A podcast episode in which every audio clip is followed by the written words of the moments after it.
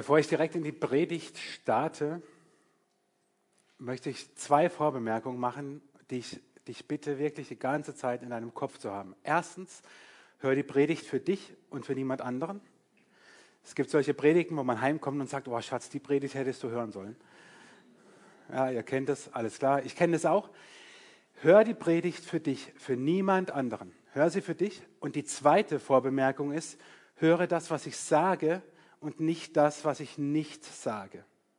Es gibt so viele Momente in der Predigt, wo ich mich nach allen Seiten hin absichern müsste und zu erklären, wie ich es meine. Das lasse ich aber, weil sonst geht die Predigt länger als der Infoblock. Äh, hör das, was ich sage und nicht das, was ich nicht sage.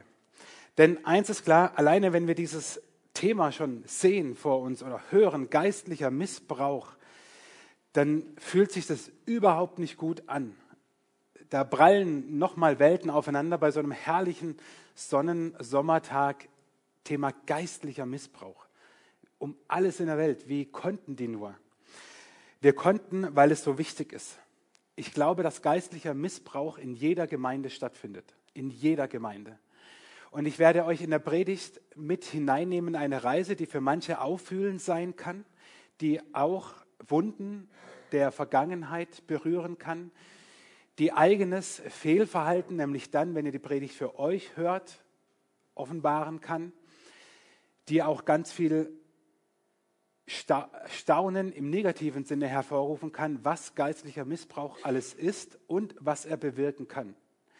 Denn wenn man sich mit dem Thema beschäftigt, und ich habe es sehr ausführlich getan, dann stellen Therapeuten, Pastoren, Ärzte immer wieder fest, im äußersten Fall hat geistlicher Missbrauch die gleichen Auswirkungen auf Menschen wie körperlicher Missbrauch. Dann hat geistlicher Missbrauch die gleichen Auswirkungen auf Menschen wie körperlicher Missbrauch. Geistlicher Missbrauch ist schleichend, aber zerstörerisch für den Glauben, das Gottesbild und das Leben. Und mir ist es so wichtig, dass wir über dieses Thema nicht nur irgendwie Bescheid wissen, sondern dass klar ist, das darf in unserer Gemeinde keinen Raum haben oder keinen Raum mehr haben. Wohl wissen, dass es in jeder Gemeinde vorkommt. Warum, das werdet ihr sehen, wenn ich auf ganz konkrete Beispiele eingehe. Aber ich möchte am Anfang euch sozusagen den im positiven Sinne Helden, aber das Anti-Beispiel für geistlichen Missbrauch vorstellen. Und damit gehe ich mit euch ins Alte Testament, erste Buch Samuel.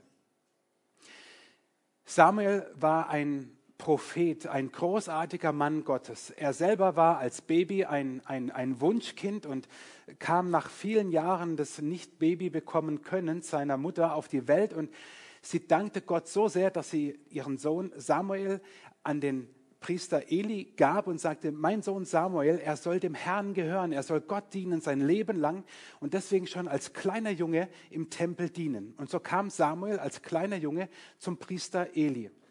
Und Eli unterwies ihn natürlich und Eli nahm ihn mit ähm, und tat mit ihm alle möglichen Dinge im Tempel, aber von Samuel, als er kleiner Junge war, Grundschulalter, Pi mal Daumen, heißt es in der Bibel, Samuel hatte den Herrn noch nicht erkannt und das Herrn Wort war ihm noch nicht offenbart. Wir würden heute sagen, Samuel war noch kein Christ. Also er hat von Gott natürlich gehört, weil er war ja beim Priester, aber er hatte noch keine Gottesbegegnung, noch keine Gottesbeziehung. Und dann geschah etwas Merkwürdiges, das können wir in 1 Samuel 3 lesen. Es ist Nacht, Eli, Samuel, sie schlafen und Samuel hört deutlich, wie ihn jemand ruft. Das geschieht mehrmals. Und jedes Mal geht er zu Eli und sagt zu ihm, hey Eli, du hast mich gerufen, was steht an? Und Eli hat geschlafen und sagt, nein Samuel, ich habe dich nicht gerufen. Und beim letzten Mal, da dämmerte es ihm sozusagen, da merkte Eli, dass der Herr den Knaben rief und sprach zu ihm, geh wieder hin und leg dich schlafen. Und wenn du gerufen wirst, so sprich, rede Herr, denn dein Knecht hört. Und was Eli hier tut, ist sozusagen genau das Gegenteil von geistlichem Missbrauch.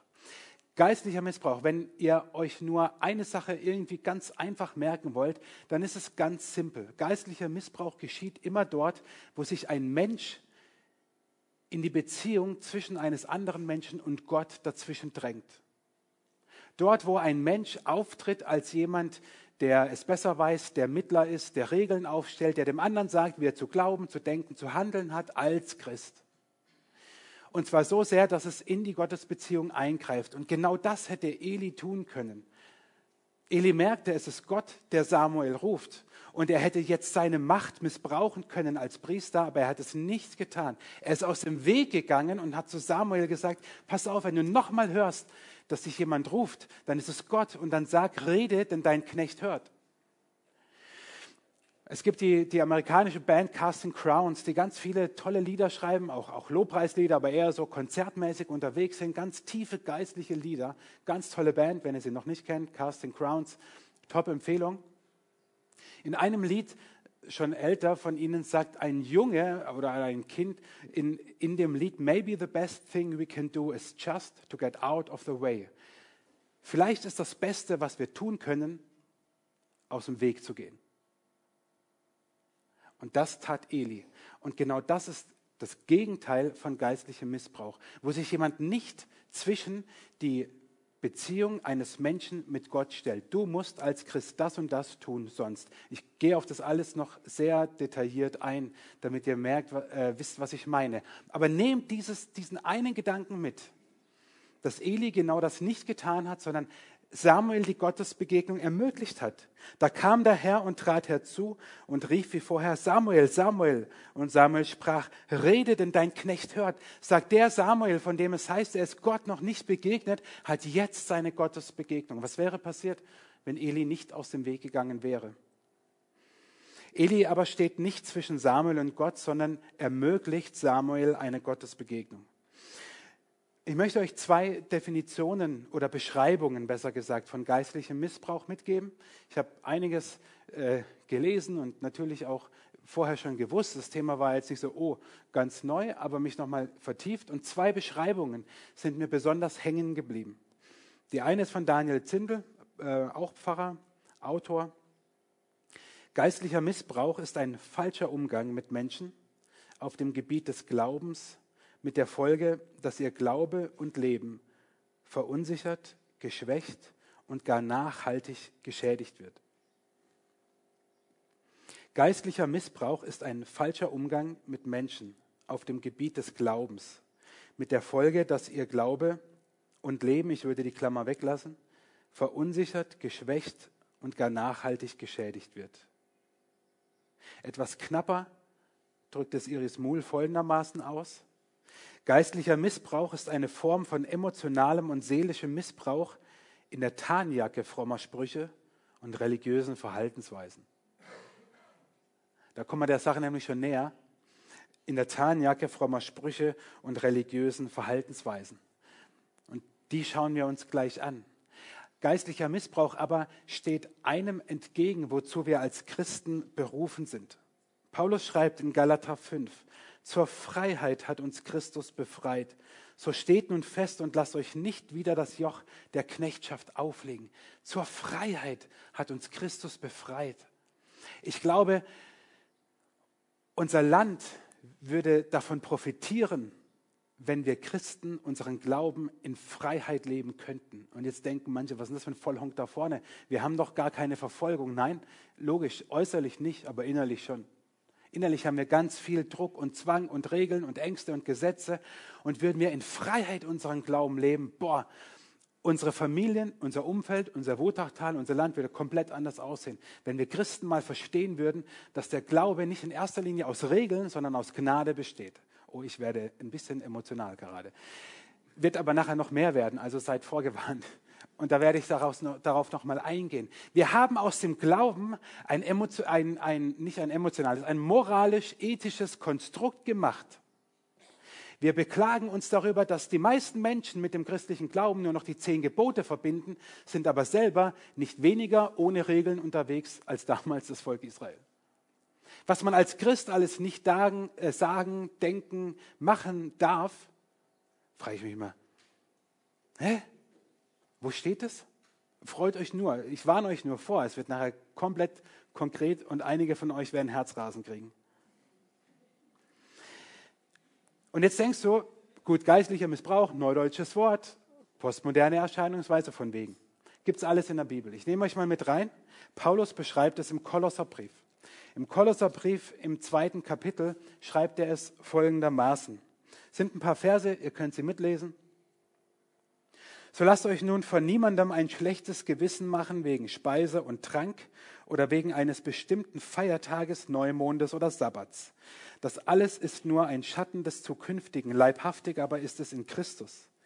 Lasst euch den Siegespreis von niemandem nehmen, der sich gefällt in falscher Demut und Verehrung der Engel und sich dessen rühmt, was er geschaut hat und ist ohne Grund aufgeblasen in seinem fleischlichen Sinn. Können wir hier mal kurz einen Moment anhalten? Es gibt Christen, die sind so begeistert von ihrer Gotteserfahrung, dass sie alle anderen schlecht machen, die diese Art der Erfahrung nicht haben. Verkaufen das noch ganz demütig.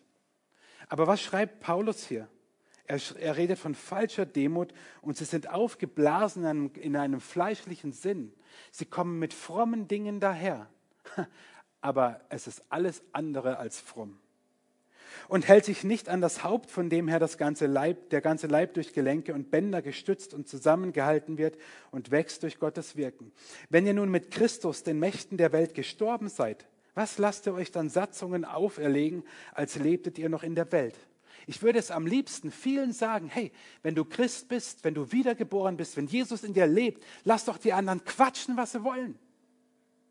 Und es funktioniert leider nicht, weil Menschen so viel Macht haben, weil Worte und Gedanken, erinnert euch an Lauras und Marks Predigt, so viel Macht haben. Und eigentlich schreibt Paulus hier nichts anderes. Zwei Verse bevor ich angefangen hat, steht, er hat den Schuldbrief getilgt, der mit seinen Forderungen gegen uns war und hat ihn weggetan und an das Kreuz geheftet. Und wir sind so doof und lassen uns von Menschen oft Dinge wieder auferlegen. Wenn ihr nun mit Christus den Mächten der Welt gestorben seid, was lasst ihr euch dann Satzungen auferlegen, als lebtet ihr noch in der Welt?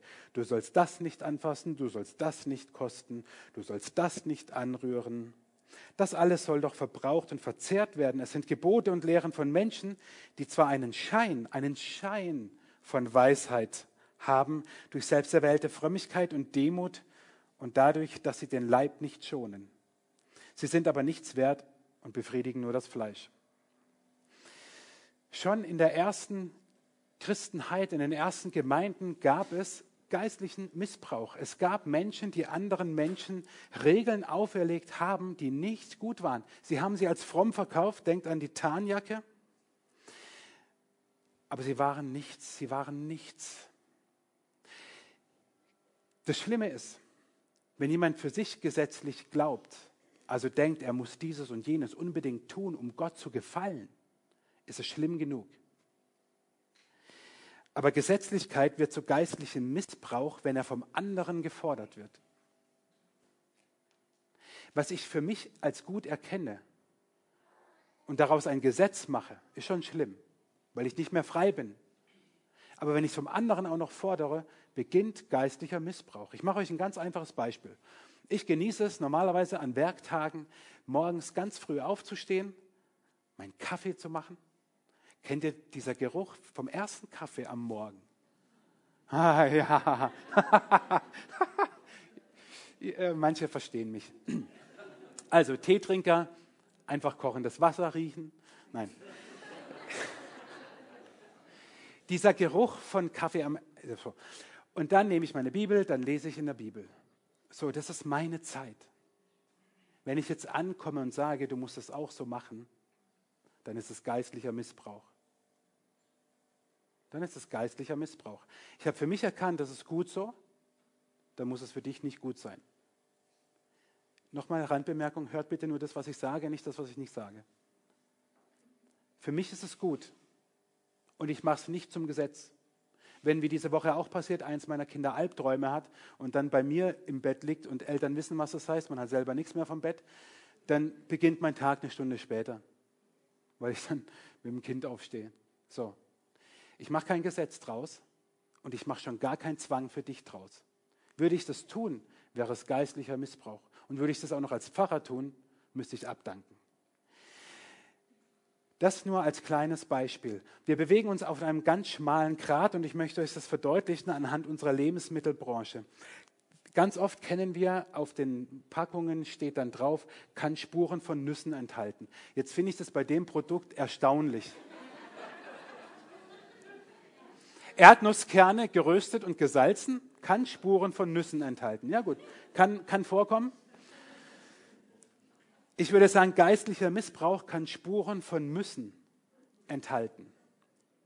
Geistlicher Missbrauch kann Spuren von Müssen enthalten.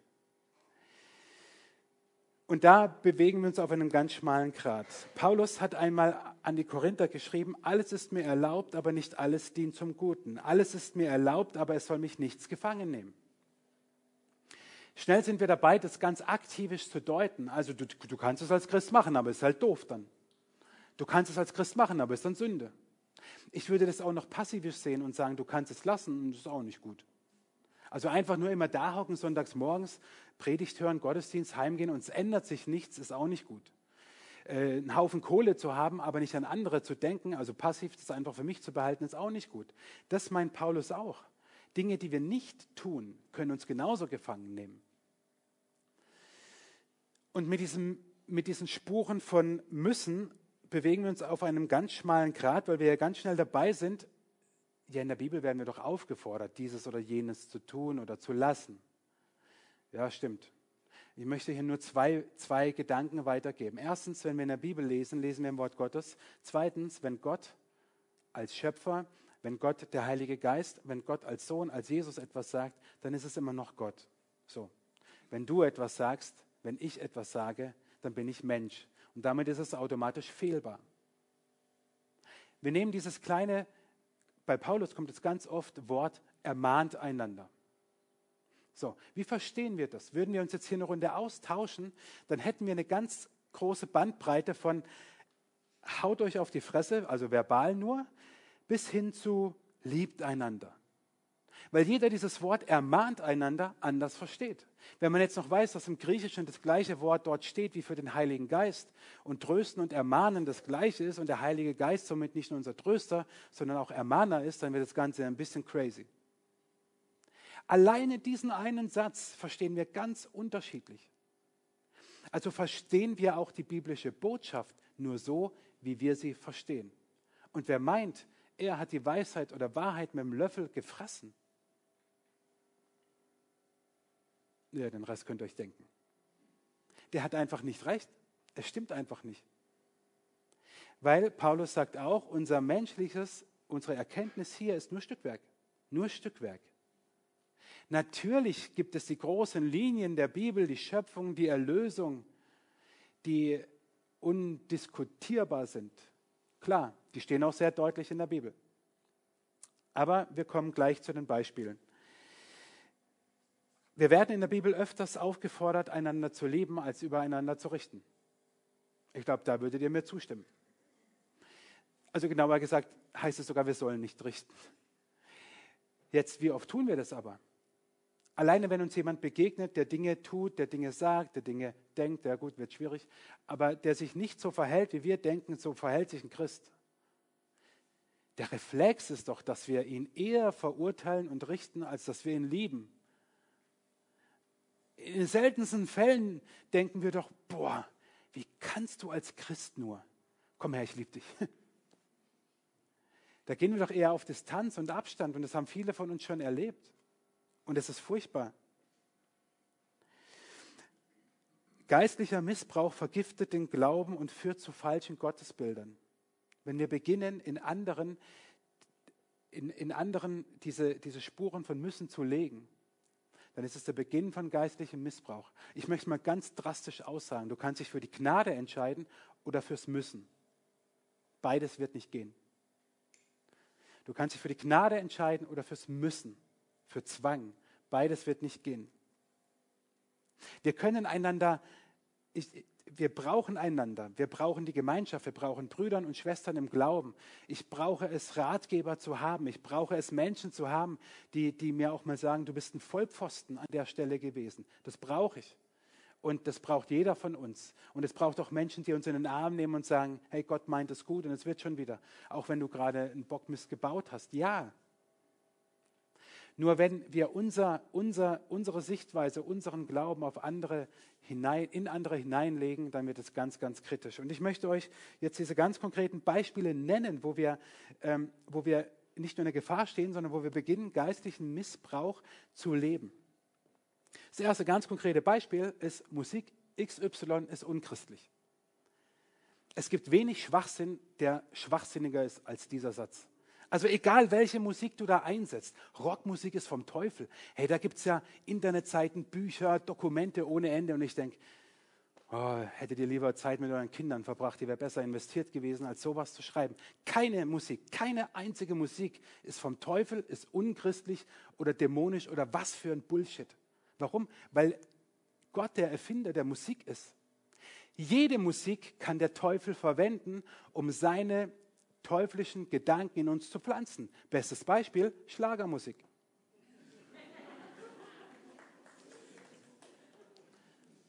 Ich meine das vollkommen ernst. Ich meine es vollkommen ernst. Das läuft und dudelt im Radio hoch und runter. Und hört euch mal die Texte, also ich mache es nicht, ich höre das nicht, aber wenn man sich mal damit beschäftigt, ja, nur mal so, das wollte ich schon sagen, zu meiner Kindheit. Meine Güte, bin ich alt, aber wahrscheinlich, weil die eine ähnliche Körperform hatten wie ich, die Wildecker Herzbuben. Vielleicht kennen die ja manche noch, ja? Da heißt es in einem Lied, Frau Nachbarin, Sie sind eine Sünde wert. Ja, lalala, schunkel, schunkel, schunkel. Was heißt das? Hey, ich will mit der Alten nebenan ins Bett steigen, egal was mit meiner Frau ist. Und wir hören das im Radio und sagen, aber Rockmusik ist vom Teufel, weil da spielt ein Schlagzeug und eine E-Gitarre. Wenn ihr möchtet, ihr könnt mich gerne anschreiben, ihr könnt gerne vorbeikommen. Ich zeige euch meine Playlist, was ich normalerweise an Musik höre. Da werden die meisten von euch sagen, sowas hört ein Pfarrer nicht. Könnt ihr gerne machen. Ich glaube, also ich weiß von manchen, die auch die Musik hören und finden es total cool. So. Es gibt keine Musik. Und wo, wo wir anfangen, andere darüber zu definieren und sagen, als Christ hörst du, hört man so etwas nicht. Und da geht es ja nicht um Texte, sondern um die Musik. Das ist geistlicher Missbrauch. Warum? Eine Geschmacksfrage wird zu einer theologischen Frage gemacht. Und das stimmt einfach nicht. Der Teufel kann die Orgel genauso gebrauchen wie, wie das Schlagzeug. Die Musikfrage ist eine Geschmacksfrage und keine geistliche Frage. Es kommt doch auf die Texte drauf an. Und wer meint, dass Heavy Metal aggressiv macht, der sollte mich mal erleben, wenn ich eine Stunde Volksmusik gehört habe. Das Zweite, du musst beten oder du musst noch mehr beten. Was ist, wenn, wenn wir das sagen? Wir, wir erwarten etwas. Wenn ich zu meinen Kindern sage, du musst jetzt mal endlich ins Bett gehen, dann tue ich das doch, weil ich weiß, oder denke, wenn jetzt mein Kind nicht schlafen geht, dann ist es morgen K.O. und in der Schule zu nichts zu gebrauchen. Wenn ich sage, du musst deine Hände waschen vor dem Essen, dann tue ich das, weil ich hoffe, glaube, denke, dass die drei Tropfen, die dann in dem Moment da drüber kommen, alle Bakterien wegspülen. Wenn ich zu meinem Kind sage, du musst Hausaufgaben machen, dann mache ich das doch, weil ich, weil, weil ich will, dass es keinen Ärger kriegt mit dem Lehrer und dass es fürs Leben lernt und so weiter. Also hinter jedem Müssen steht ja auch ein, ein Gedanke, ja, dann kommt etwas. Und jetzt sagen wir ganz oft, oh, du musst mehr beten, dann kommt die Heilung, du musst mehr beten, dann wächst du im Glauben, du musst mehr beten, dann wird deine Ehe wieder gut. Du musst so ein, oh, ich werde heute echt emotional. Ey. Ich habe vorhin gesagt, ich kann gar nicht so viel essen, wie ich kotzen könnte. So, jetzt habt ihr diesen Satz auch gehört. Das ist der größte Fehler, den wir machen können. Du musst nicht noch mehr beten. Und wisst ihr warum? Müssen stellt den Menschen in den Mittelpunkt. Die Gnade stellt Gott in den Mittelpunkt. Wo ich anfange zu sagen, du musst das und das machen. Eltern, die Kinder haben, wissen bestens Bescheid. Du musst jetzt deine Hausaufgaben machen, stellt mein Kind in den Mittelpunkt. Und diese Phasen des Tages können extrem anstrengend sein. Ja? Immer wenn ich sage, du musst jetzt das und das machen und der andere will nicht, dann geht es nur um diese Person. Du musst nicht noch mehr beten, damit du geheilt wirst. Du musst nicht noch mehr beten, damit deine Ehe gut wird. Du musst nicht noch mehr. Du kannst, du darfst, du kannst jederzeit dich deinem himmlischen Papa nähern. Ja, aber wer meint, daraus ein Gesetz zu machen, der stellt den Menschen in den Mittelpunkt und nicht Gott. Oder auch ganz lustig, eigentlich nicht, jeder Christ betet in Zungen. Ihr glaubt nicht, wie viele Christen es gibt. Ich könnte wetten, auch heute Morgen sitzen hier Menschen, die haben das gehört und sind in ihrem Glauben gescheitert, sind in ihrem Glauben verzweifelt, haben tiefe Schwierigkeiten in ihrem Gottesbild bekommen. Warum habe ich nicht die Gabe der Zungenrede, wenn es doch heißt, jeder Christ betet in Zungen? Ganz einfach, weil es nicht so ist.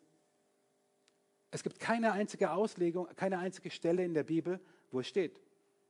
Zeig sie mir, dann reden wir drüber. Es gibt Stellen, die das nahelegen. Das will ich gar nicht abstreiten. Überhaupt nicht.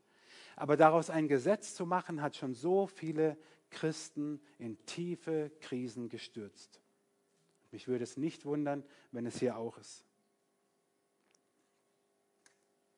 Du erlebst keine Heilung? Dann muss irgendwo in deinem Leben noch Sünde sein. Ah, ich glaube, an der Stelle habe ich vorhin den Satz mit dem Essen und so gebracht. Könnt ihr nur ermessen, wie viel Schaden das anrichtet? Ich mache euch ein Beispiel.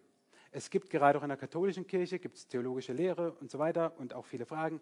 Kann einer, der sich selbst umgebracht hat, in den Himmel kommen?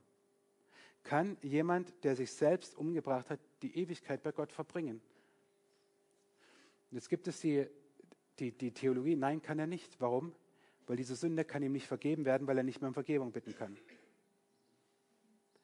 Ich halte das für den größten Schmuh. Was heißt es im Umkehrschluss? Wir können nur die Ewigkeit mit Gott verbringen, wenn wir alle Sünde bekannt haben.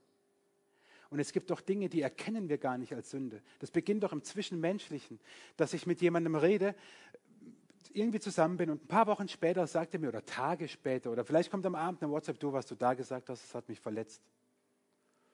Und ich denke, boah, krass, das habe ich überhaupt nicht so gemeint. Wie, wollte ich gar nicht.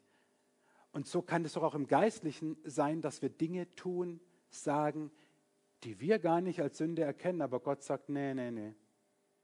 Und jetzt kommen wir nur in den Himmel, erleben die Ewigkeit mit Gott, wenn wir jede einzelne Sünde bekannt haben. Ich wäre der Erste, der es verpasst. Ich, ich würde es nicht können. Und genauso ist es, wenn wir sagen, du erlebst keine Heilung, weil da noch Sünde in deinem Leben ist. Kleine Beruhigung. Es wird immer Sünde in deinem Leben sein, solange du hier auf der Erde bist. Und natürlich gibt es einen Zusammenhang zwischen Sünde und Krankheit. Denken wir nur an äh, Jesaja 53, wo prophetisch von Jesus die Rede ist. Er trug unsere Krankheit, Leiden, Schmerzen und so weiter. Und äh, natürlich, wenn wir uns sündig verhalten, dann gibt es Krankheit in unserem Leben. Also wenn wir heute Morgen schon so in Fahrt sind, dann machen wir doch gerade mal weiter. Wenn ich munter durch alle Betten springen, brauche ich mich nicht wundern, wenn ich irgendwann eine Geschlechtskrankheit habe. Boah, heute packt er aber aus. Versteht ihr? Ein ganz einfacher Zusammenhang zwischen sündigem Verhalten und Krankheit. Kein Thema, gibt es. Der Umkehrschluss ist aber geistlicher Missbrauch. Wenn ich jemandem sage, du wirst nicht geheilt, weil da noch Sünde ist, weil wir nie sündfrei sein können. Und das Ganze gipfelt dann immer in einem frommen Einmischen, nenne ich es, ins Privatleben. Gott hat mir gezeigt, du bist die Frau, die ich heiraten soll. Als ich das Damaris sagte, nein, war Scherz. Aber das hat schon viel Unheil angerichtet. Oder wenn wir meinen, Gott hat uns gezeigt, ins Leben von anderen hineinzusprechen. Am liebsten tun wir das ja in das, was im Schlafzimmer passiert. Puh gucken alle betreten. Wird er jetzt noch weitergehen? Nein, nein, nein. Doch, er geht weiter. Wie ist es, wenn Menschen vor der Ehe miteinander schlafen? Wie gehen wir um? Ich habe nach dem Gottesdienst vorhin ein, ein, Gespräch gehabt. Wie gehen wir um mit jemandem, der homosexuell ist und wir aus, aus unserem Glauben heraus sagen, ich glaube nicht, dass Gott es gut findet. Wie gehen wir damit um? Wie gehen wir damit um, wenn jemand die Ehe bricht? Wie gehen wir um mit jemandem, der geschieden ist? Und dann hineinzusprechen und zu sagen, da ist noch Sünde, du musst mehr beten. Ihr glaubt nicht, doch leider befürchte ich, dass von euch Menschen das erlebt haben. Und ich habe im, im Vorfeld in der, in der Beschäftigung mit dem Thema Dinge gelesen, da hat es mir alles umgedreht. Wie, wie, wie Menschen, wie ältesten Kreise, Gemeindeleitungen äh, bestimmt haben, wer wen heiratet. Ja? Und dann wird die Ehe nichts und dann wird die Ehe geschieden. Und ich sage, Beste Sache, die man an der Stelle hat machen können. Oh wow, er ist für Scheidung. Nein. Aber an der Stelle schon. Weil da Menschen entschieden haben, wer wen heiraten soll. Und das ist der Gipfel von geistlichem Missbrauch. Ja, da sind wir natürlich ganz, also einen Weg gegangen, wo, wo ein Leben zerstört wird. Andere Dinge mögen einfacher sein, aber ihr Lieben, glaubt mir, das haftet einem an. Wenn dir das mal gesagt wurde, du bist kein guter Christ, weil du bist aus der Gnade gefallen, weil das haftet dir an. Das geht nicht so leicht weg. Und deswegen möchte ich zum Schluss vier Gedanken, ich habe es zwar Gegengift genannt, aber es ist eigentlich kein Gegengift, weil wir das nicht einfach nehmen können und dann wird alles gut. Nein, aber versteht es eher als, als Gegengedanken sozusagen, die wir dem entgegenstellen können und äh, es sein kann, dass, dass es manchmal ein Prozess ist, der lange dauert. Und diese vier Gegengedanken oder Gegengift ist erstens ein Umdenken, zweitens unsere Identität, drittens Distanz und viertens Vergebung und Versöhnung. Was meine ich damit? Erstens mit dem Umdenken. Mit dem Umdenken meine ich Folgendes. In Römer 2 heißt es, weißt du nicht, dass dich Gottes Güte zur Umkehr leitet. Es ist nicht Gottes Zorn, sondern Gottes Güte, seine Liebe, die möchte, dass wir an ihn glauben, dass wir umkehren. Und für Menschen, die sehr schnell dabei sind, andere Menschen zu verurteilen, sage ich, forget it mal eine Runde. Lass mal bleiben. Sondern umarm den anderen vielleicht mal oder bete einfach für ihn, wenn es mit dem Umarmen schwierig ist. Aber es ist Gottes Güte, die Menschen zur Umkehr leitet. Und es bedeutet auch ein Umdenken oder auf eine innere Stimme zu hören, wenn Dinge, die, die du hörst, die andere dir sagen, dich nicht zur Entfaltung bringen und du merkst, das klingt komisch, dann such dir jemand, mit dem du drüber redest. Und ein Umdenken, ein Umdenken ist für mich auch, wie unser Verhältnis zur Welt aussieht. Wir sind ganz schnell dabei, als Christen immer zu sagen, boah, die Welt ist so böse.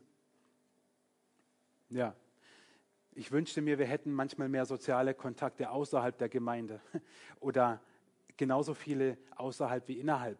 Also wirkliche Kontakte, nicht nur Berührungspunkte auf der Arbeit, in der Schule oder sonst wie. Warum? Weil es enorm, enorm hilft, nicht immer im eigenen Saft zu schwimmen. Und weil die Welt nicht an sich böse ist, der, der in der Welt wirkt, der Satan ist böse, ja, der ist unser Gegner, aber nicht die Menschen. Nur leider verdrehen wir das oft und dummerweise sehen wir Satan nicht, klar, aber die Menschen und machen sie zu unseren Feinden. Was sollen wir tun? Wir sollen sie lieben. Auch da können wir umdenken. Das Zweite, unsere Identität, und da kann ich nur ein paar Gedanken geben, und das ist so ein Punkt, der ganz lange, der ganz lange dauern kann. Marc hat das letzte Woche so schön ähm, in, in seiner Predigt mit reingenommen, diesen Vers aus Johannes 1. Wie viele ihn aber aufnahmen, also wie viele Jesus aufnahmen, denen gab er Macht, Gottes Kinder zu werden, denen, die an seinen Namen glauben. Punkt, Ende, irgendwie so hast du es gesagt. Also, that's it. Wer an Jesus glaubt, wer ihm vertraut, ist Gottes Kind. Punkt, Ende, aus. Da gibt es kein, du musst noch das und das und das. Nein, du bist Gottes Kind. Und das verändert deine Identität enorm. Und manchmal brauchen wir das Tag für Tag, das zu lesen, wirklich, oder zu hören. Und deswegen arbeite daran und such dir Momente, wo, du, wo dir jemand sagt, wer du bist, wo du in der Bibel liest oder wo du, wo du mit anderen im Gespräch bist oder ein Buch, Podcast, was auch immer.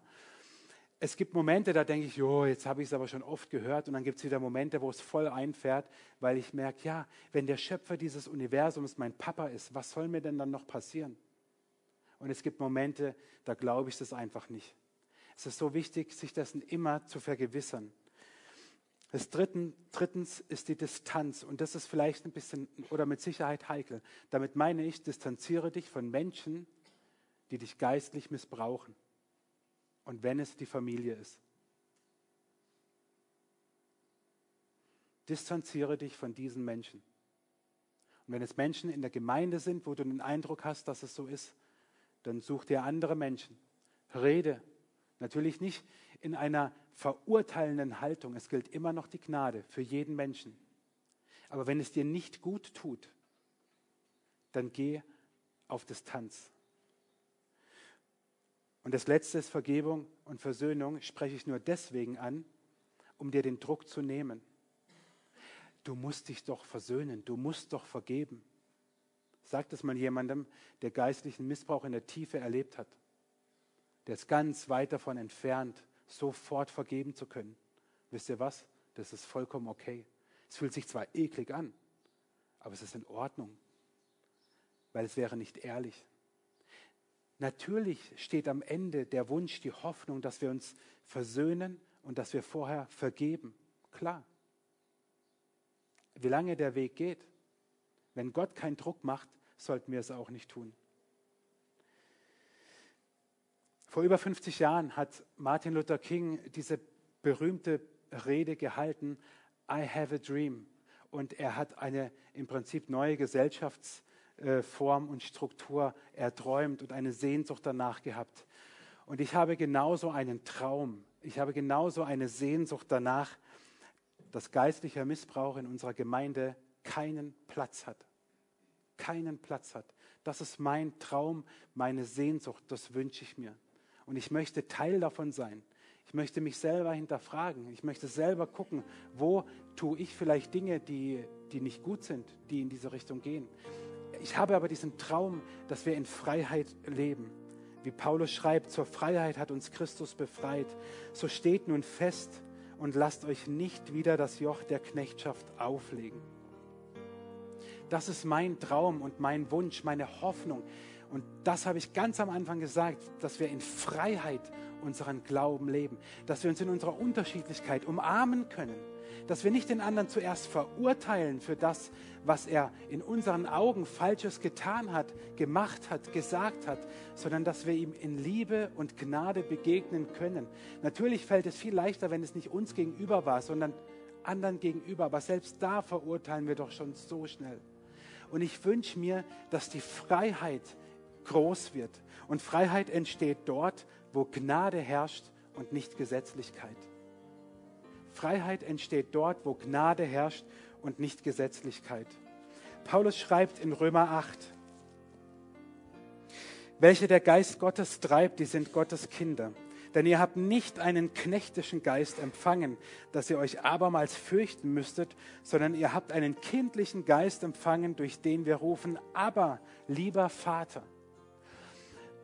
Ich habe den Traum, dass wir ein Christsein leben, das so von Gnade und Freiheit bestimmt ist, dass wir erstmal die Predigt für uns hören, für uns selber und dass wir auf uns selber schauen und sagen, Gott, lass mich in dir wachsen, lass meine Identität als Kind Gottes so groß werden, dass mir die anderen nichts anhaben können und dass die Gnade groß wird und dass die Freiheit groß wird. Denn wisst ihr, was das Problem ist? Wir haben oft Angst vor der Gnade weil Gnade macht die Dinge unverfügbar. Wir haben gerne die Dinge in der Hand und sagen gerne, wo rechts und links und geradeaus ist. Aber Gnade überlässt alles Gott. Und das macht es für uns so, oh, da haben wir es nicht mehr in der Hand. Aber es ist das Beste, was uns passieren kann. Und wenn wir gleich, bevor wir Abendmahl feiern, wollen wir ein Lied hören. Manche kennen es vielleicht und ihr könnt es auch mitsingen, in dem es genau darum geht. Wir sind Kinder Gottes. Wir sind keine Knechte oder Sklaven von Angst und Furcht und auch nicht von anderen Menschen. Und ich hoffe und ich wünsche mir, dass diese ganze Reihe, auch besonders dieses Thema, für dich ein Aufbruch wird, wo du geistlichen Missbrauch erlebt hast, dass du in Freiheit kommst und dort, wo du auf der anderen Seite stehst, dich hinterfragst, was kannst du tun, um anderen in Gnade zu begegnen, dass die Freiheit in dir und ihnen groß wird.